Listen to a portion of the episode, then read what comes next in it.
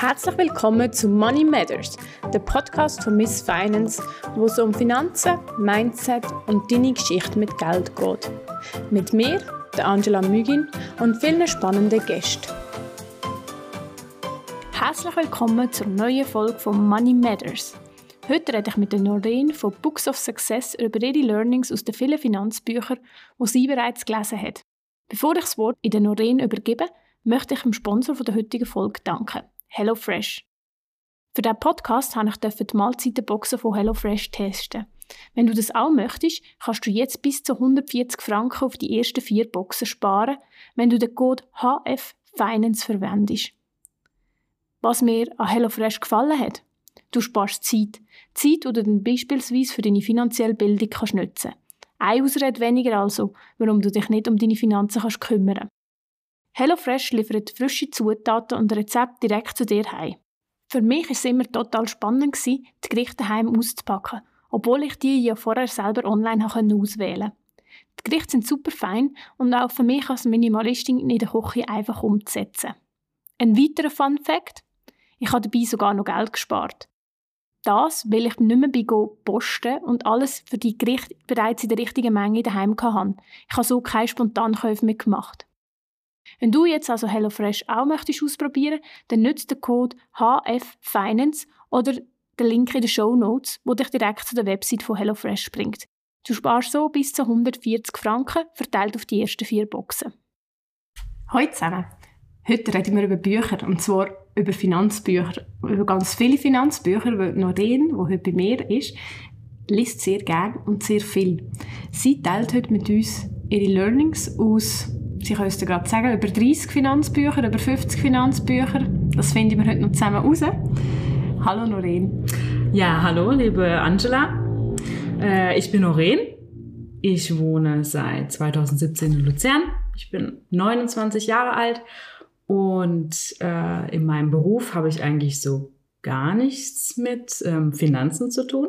Ich bin nämlich technische Operationsassistentin. Ich arbeite quasi im Spital und assistiere dort dem Arzt beim Operieren.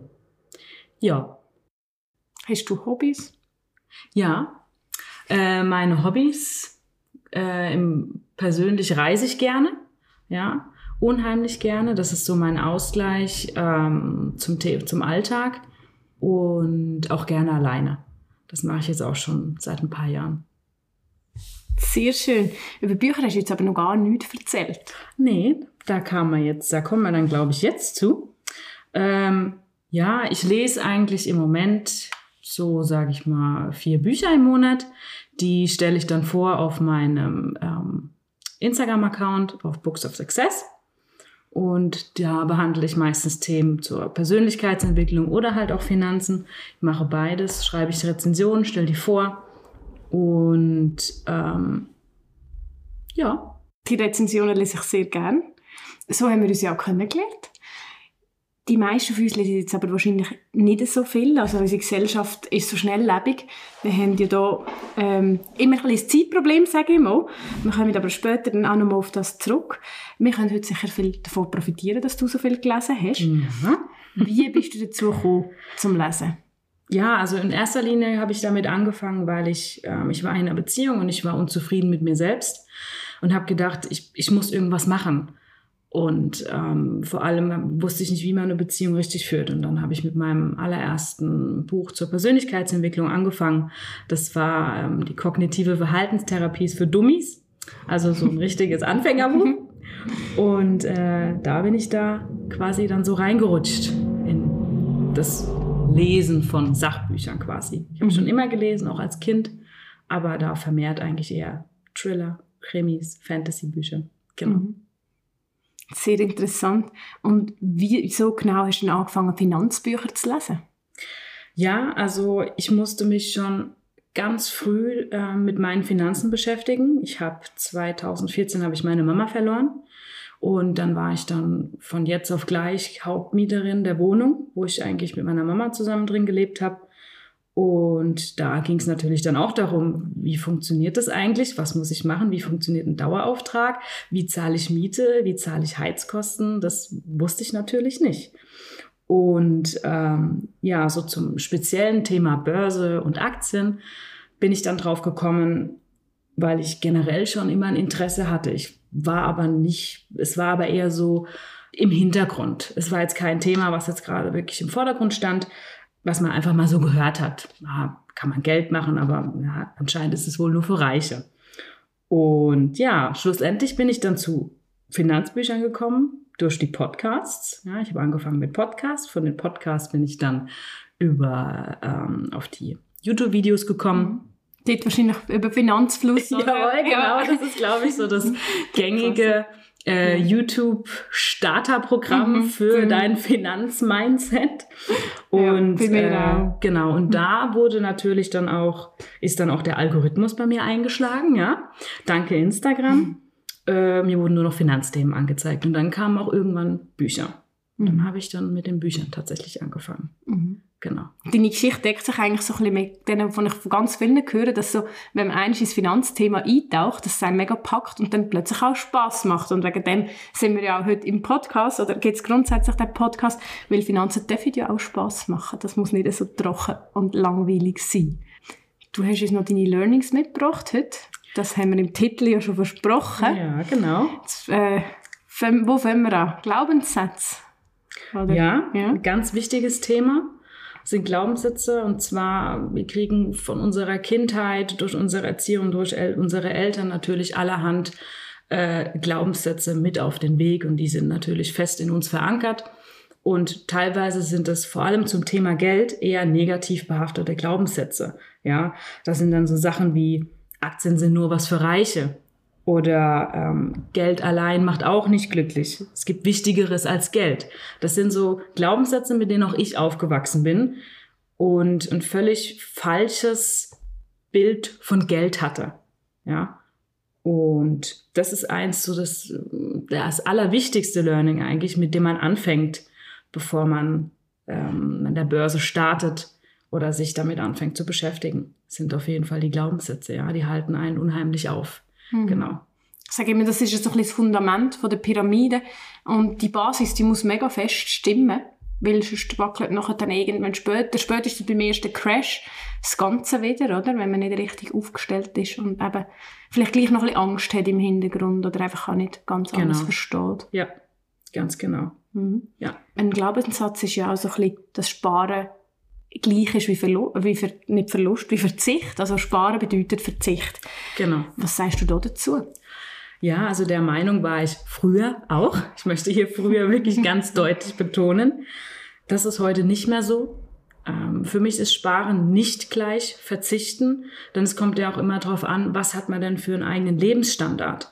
Ja, ähm, warum kaufe ich denn eigentlich so viel ein? Muss ich denn überhaupt jetzt wieder das neueste Kleidungsstück haben? Muss ich das neueste Auto haben? Muss ich jetzt hier mir jeden Morgen äh, den Kaffee to go ähm, mitnehmen? Und ähm, es reicht schon, wenn man sich einen kleinen Betrag zur Seite nimmt und den quasi investieren kann. Und ähm, das Sparen ist in unserer Gesellschaft halt sehr negativ natürlich auch behaftet. Und äh, das wird natürlich auch durch die Medien natürlich auch so propagiert. Mhm. Ja, weil mhm. ohne Konsum lebt unsere Gesellschaft natürlich auch nicht. Mhm. Und ähm, das ist natürlich so der Treiber, mhm. der Haupttreiber. Absolut. Es profitiert viel mehr davon, wenn du konsumierst, als wenn du sparst. Genau. Jetzt haben wir zwei Learnings gehört. Mhm. Was ist das dritte? Ja, also mein drittes Learning, was ich mitgebracht habe, ist der Notgroschen. Ja, ich habe ja vorhin schon erzählt, dass ich ähm, mit 22 dann alleine wohnen musste. Und da hatte ich keinen Notgroschen. Was ist denn überhaupt der Notgroschen? Das ist Not, Notgroschen ist ähm, quasi wie dein, dein Sicherheitspuffer, wenn mal irgendwas ist. Man sagt in der Regel so zwischen drei und sechs Monatsgehälter hat der. Man muss aber auch hier bedenken, das muss man auch individuell auf sich selbst abstimmen.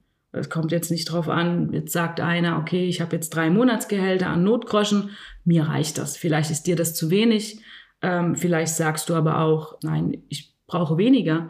Ich bin zum Beispiel ein Mensch, der eher mehr auf Risiko geht.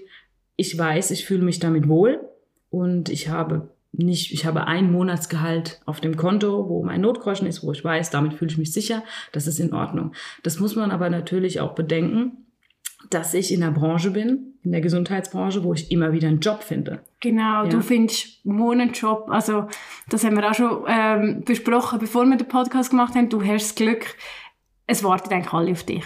Genau. Ja. ja. das ist natürlich nochmal was anderes. Das mhm. muss man natürlich auch bedenken. Genau, wenn du jetzt irgendeinen Bürojob hast oder so, wo Konkurrenz sehr groß ist und Unternehmen ja. 50 Bewerbungen oder 200 Bewerbungen, hört man ja manchmal, ähm, überkommen, ist das ganz eine andere Situation als bei dir, wo sie keine Bewerbungen überkommen und die Leute müssen abwerben oder gar niemand findet, oder? Also da müsst ihr wirklich beachten, ähm, wo stehen ihr, wie ist euer Job, wie ist eure Jobsituation, wie lange geht es unter Umständen, wie viele Monate muss ich können überbrücken Ganz genau, ja. Mhm. Ich sehe es natürlich auch in der eigenen Familie, wenn äh, eine Person sich keinen Notgroschen angelegt hat und dann geht es dann ähm, im höheren Alter darum, ja, was machst du denn eigentlich jetzt, wenn das Auto kaputt geht? Oder wenn du jetzt, bist du in dem Alter, wo du krank wirst und wo du dann gerade nicht arbeiten gehen kannst? Wer kommt dann für die Kosten auf?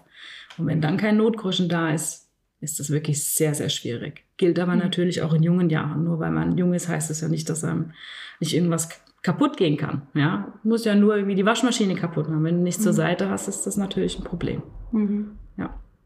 Absolut. Der Notgroschen gehört für mich so ein bisschen zum Risikomanagement. Gibt es noch andere Faktoren oder was ist so dein Learning? Wie kann man mit dem Risiko umgehen an der Börse? Ja, man muss natürlich wissen, es besteht immer ein Risiko an der Börse, wenn man sein Geld investiert. Äh, man kann dieses Risiko aber deutlich minimieren, indem man sich den Grundsatz legt, ich investiere langfristig. Und das ist auch das, wo ich sagen kann, dafür stehen wir eigentlich auch beide, mhm. ja, dass wir langfristig orientieren, dass wir einen langen Zeithorizont sagen, ich sage jetzt mal von 30 Jahren. Mhm.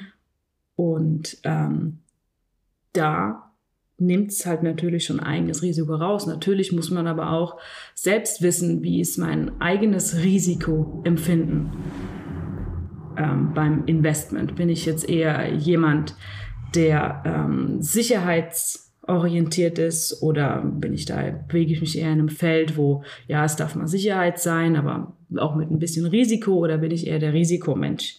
Das ist ganz, ganz wichtig, dass man sich das für sich festlegt und ähm, das dann mit in seinen Investmentplan quasi aufnimmt. Ja, äh, inner in Jahrzehnt denken, als in Jahr und in Monaten schon gerade gar nicht. Ja, ganz genau, ganz genau. Ja, und ähm, natürlich auch, wenn wir vom langfristigen Investieren reden, ist ja, manche haben natürlich nicht mehr so viel Zeit als andere.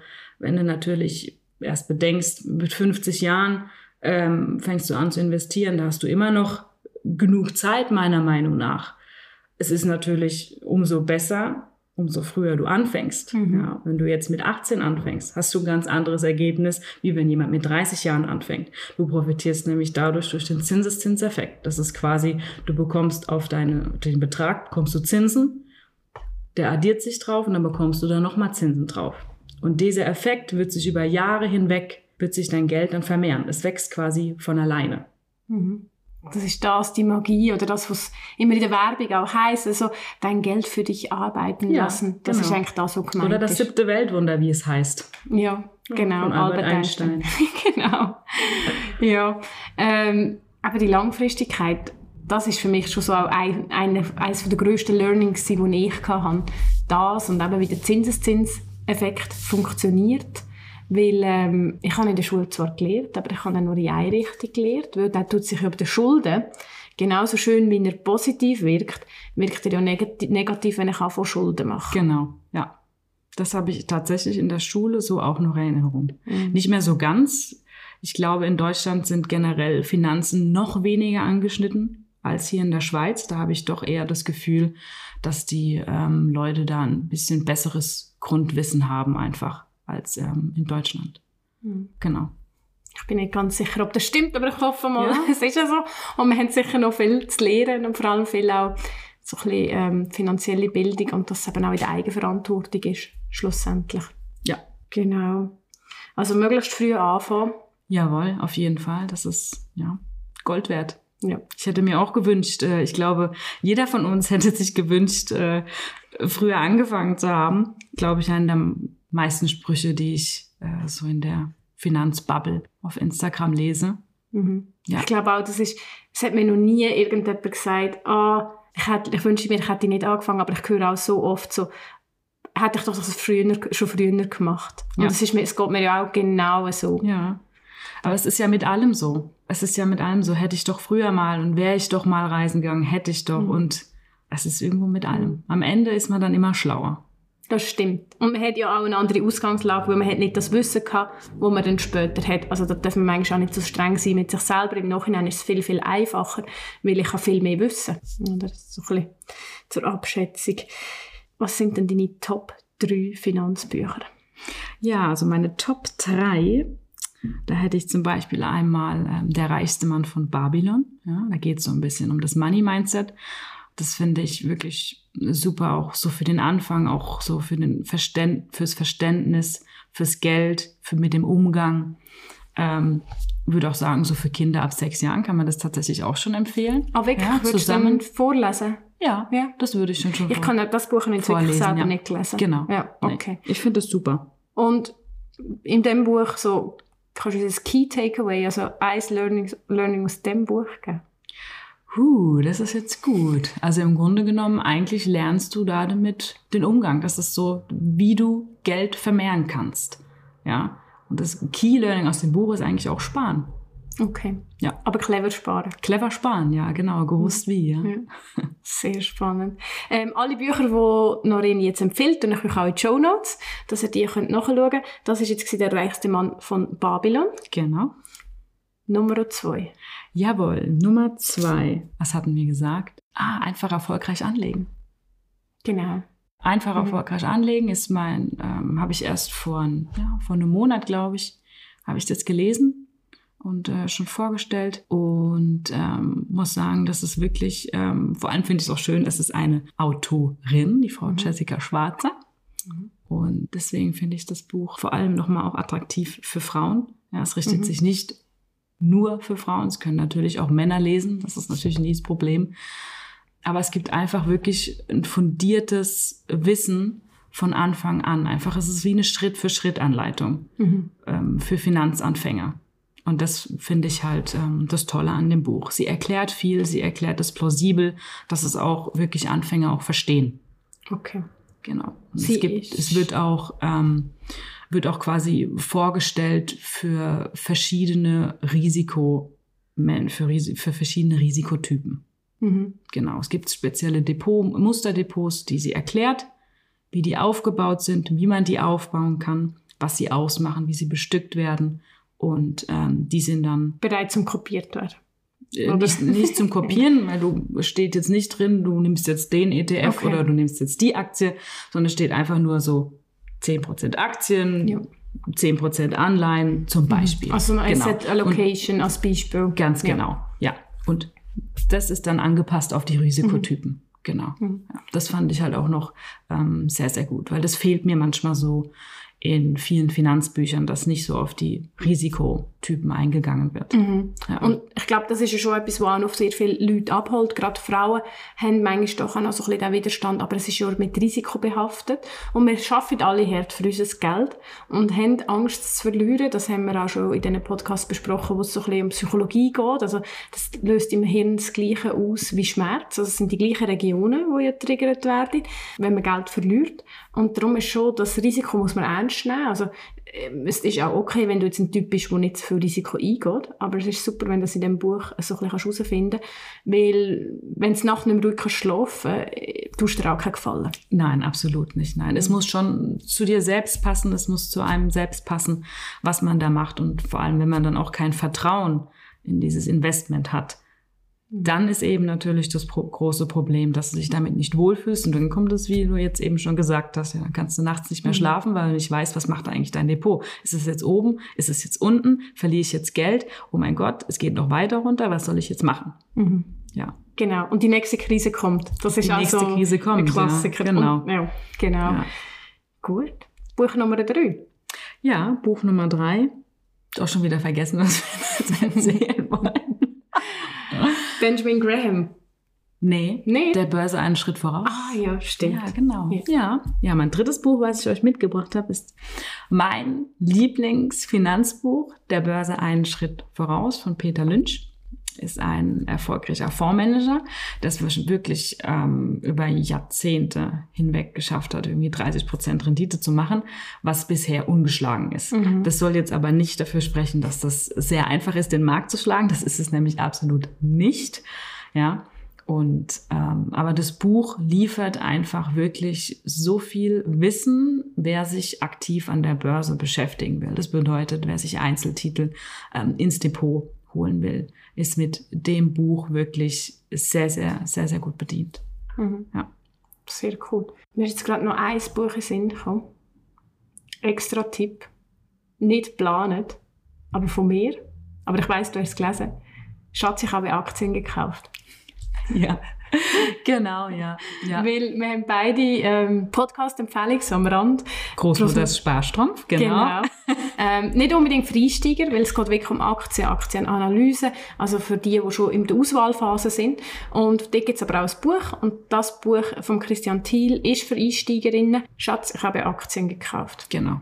Und das wäre sonst noch so, als Ergänzung eigentlich zum Zweiten, ist so ein bisschen in dem Rahmen. Ja, drin. genau. genau.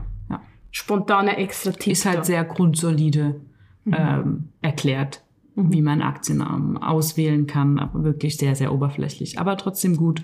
Ich finde, man kann es auch ähm, Anfängern gut ähm, in die Hand drücken. Wobei ich sagen muss, ich, Anfänger, ich habe auch so angefangen, ähm, würde ich immer den passiven Weg wählen, würde ich immer empfehlen, Mhm. als mit ETFs. Genau, ich gerade sagen, passiv bedeutet dann eigentlich ETFs, also breit aufgestellt. Wenn ihr nicht wisst, was ETFs sind, über das gibt es eine Folge. Heißt ganz einfach, was sind ETFs? Dann lassen wir dort noch rein. Super, danke vielmals. Also wir haben jetzt drei bzw. vier Bücher. Genau. Jetzt ist aber so ein bisschen die Krux oder Sache, dass die meisten von uns gar nicht so viel Zeit haben zum Lesen oder man hat das Gefühl, man hat die Zeit nicht. Hast du dort Tipps für uns? Das kann ich irgendwie überhaupt nicht nachvollziehen, dass man keine Zeit hat zum Lesen. Vor allem ist es natürlich immer eine Prioritätsfrage. Ne? Ja, in unserer Gesellschaft wird heute nicht so viel gelesen, leider. Es wird natürlich auch in der Schule als eher etwas Unangenehmes ähm, dann wahrgenommen. Du musst irgendwie bist gezwungen, irgendwelche Schulbücher zu lesen, die dich gar nicht interessieren. Und natürlich ist dann auch dann am Ende der Schulzeit dann die Lust verflogen einfach aufs Lesen. Ja, und so Tipps, die ich immer gebe, ist ähm, sich ganz, ganz wichtig das Buch visualisieren. Ja, was du siehst, das, das willst du auch machen, das, das nimmst du wahr, das nimmst du wirklich bewusst wahr in deinem Umfeld. Das bedeutet, okay, ich nehme mir vor, ich lege mir das Buch auf meinen Schreibtisch oder ich lege mir es auf meinen Nachttisch, ich lege es mir auf mein Bett, dass ich weiß, oh, okay, ich muss noch lesen. Ja, wirklich dieses Visualisieren von Dingen hilft ungemein, wenn man sich gewisse Zie- für die Zielsetzung Also am besten aufs Kopfkissen. am besten aufs Kopfkissen, ganz genau. Ja. Was natürlich auch noch super ist, ist, ähm, wenn man sich dafür belohnt, dass man gelesen hat. Ja. Und ähm, da möchte ich auch noch mal dazu anmerken, dass es völlig egal ist, wenn du, ob du eine Seite gelesen hast oder zehn oder zwanzig Seiten. Es kommt nicht drauf an. Es geht ja erstmal darum, mehr zu lesen oder überhaupt mit dem Lesen anzufangen. Und das bedeutet, wenn du eine Seite gelesen hast, hast du schon mehr gelesen als gestern. Dafür darfst du dich belohnen. Das ist völlig in Ordnung. Kannst du sagen, okay, wie sieht deine Belohnung aus? Ich esse gerne Kekse, dann esse ich mir, nehme ich mir jetzt einen Keks einfach. Ja, so ganz einfach. Wirklich ganz plausibel, ganz einfach halten. Genau. Und ja, was kann man noch machen? Man kann sich natürlich auch Sachen kaufen. Man kann sich einfach das Buch, was einen wirklich interessiert, kann man sich kaufen. Und dann hast du wie auch einen Anreiz. Du hast Geld dafür bezahlt, du hast ähm, etwas dafür ausgegeben. Es ist, es hat einen Wert. Ja. Ähm, dieser Wert ist eigentlich viel, viel mehr, weil viele Bücher geben dir natürlich einen Wert, den, der ist unheimlich groß. Ja. Aber für dich persönlich hat es den Wert erstmal, den du bezahlt hast. Und ähm, das macht natürlich auch noch viel aus. Und was ich auch immer noch gern gemacht habe, ist mir eine Checkliste empfohlen für alle, für all diejenigen, die sich wirklich so gar nicht mit dem Lesen ähm, anfreunden können, wo sich sagen so okay, ich habe mir jetzt das Ziel gesetzt, ich möchte jetzt lesen, dann bereite ich mir eine Checkliste vor indem ich jeden Tag am Kalender auf dieser Checkliste quasi ankreuze, heute habe ich es geschafft zu lernen. Weil dann siehst du das wieder, du siehst deinen Fortschritt. Wenn du deinen Fortschritt wieder visualisierst und du siehst, hey, ich habe ja gestern, hey, ich habe gestern, vorgestern und heute gelesen. Mega geile Sache, ja. Und dann bleibt es auch drin, weil du erfreust dich an etwas. Hast du wieder eine Doppelfreude. Mhm. Ja, das ist auch eine gute Möglichkeit, wie man das machen kann. Mhm, stimmt. Ich habe noch einen anderen Trick, den ich gerade ausprobiere und ich noch nicht sagen kann, ob er so gut funktioniert, aber wenn ich mich selber probiere überlisten, indem ich Post-its rein tue. Also ich habe das ganze Buch eingeteilt in, ich glaube, 15 Seiten, die ich am Tag dann möchte lesen und habe dann Post-its und dann weiss ich, ich muss von Post-it zu Post-it lesen. Und dann habe ich mein Ziel erreicht. Ja. Also hat auch mit dem Visualisieren zu tun, ne? Ja, genau, weil dann hast du dir das quasi wie in Happen einfach eingeteilt und weißt, ah, okay, ich habe jetzt vielleicht nur zehn Seiten in dem ähm, von Post-it zu Post-it, weiß, ah, da komme ich zum Ende, das ist okay. Mhm. Ja? Und natürlich kann man das Ganze noch ausreizen und sagt so, ah, komm, innerer Schweinehund heute. Ich weiß, wir machen eigentlich nur zehn, aber jetzt machen wir mal elf, ja. Und das ist dann wieder ein Grund, um sich zu freuen. Und man muss sich das Ganze einfach positiv gestalten. Das ist eigentlich so der Hauptaugenmerk, auf dem man sich, äh, auf dem, den man legen soll. Mhm. Ganz genau. Wie alles im Leben ja eigentlich. Ja, wie alles im Leben. Klar, es ist nicht immer alles ähm, positiv, aber es gibt, man kann sich die Dinge auch positiv machen. Mhm. Ja. Und dann habe ich auch noch was, das fällt mir jetzt gerade ein, was ich nämlich immer wieder höre. Das ist so ein typisches Standardargument. Ich werde immer so müde beim Lesen. Ja, meistens sind es dann natürlich Momente, in denen man sich aussucht zu lesen, so kurz vorm Schlafengehen, wo man so und so schon müde ist. Dann streckt man sein Gehirn irgendwie noch an, selbst wenn das nur eine Geschichte ist, ist es trotzdem noch anstrengend fürs Gehirn. Und das Gehirn merkt sich das auch, wenn es nicht ähm, beschäftigt wird. Es wird viel schneller überanstrengt, wenn du nicht liest, wenn du dich, du musst dich daran langsam rantasten und musst dein Gehirn die Chance geben, okay, ich muss jetzt was tun. Also lese ich vielleicht nur eine Seite. Wenn ich da schon müde werde, dann lese ich halt nur einen Absatz und steigere mich dann immer langsam.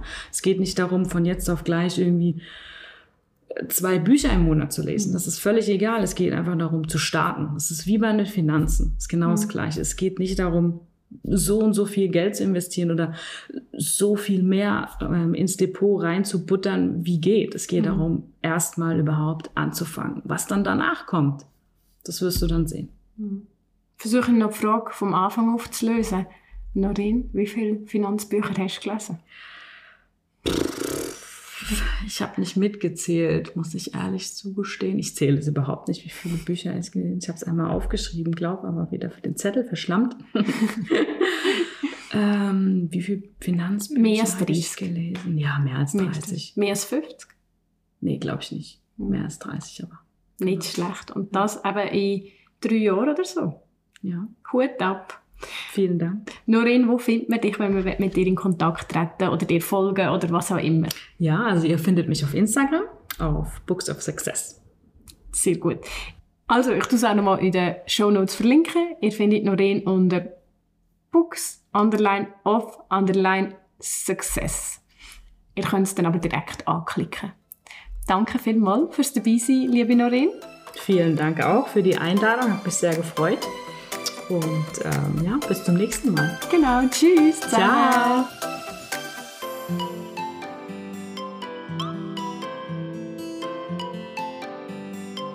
Money Matters, der Podcast von Miss Finance. Geldangelegenheiten, Geldgeschichten und vieles mehr immer frisch auf deine Ohren.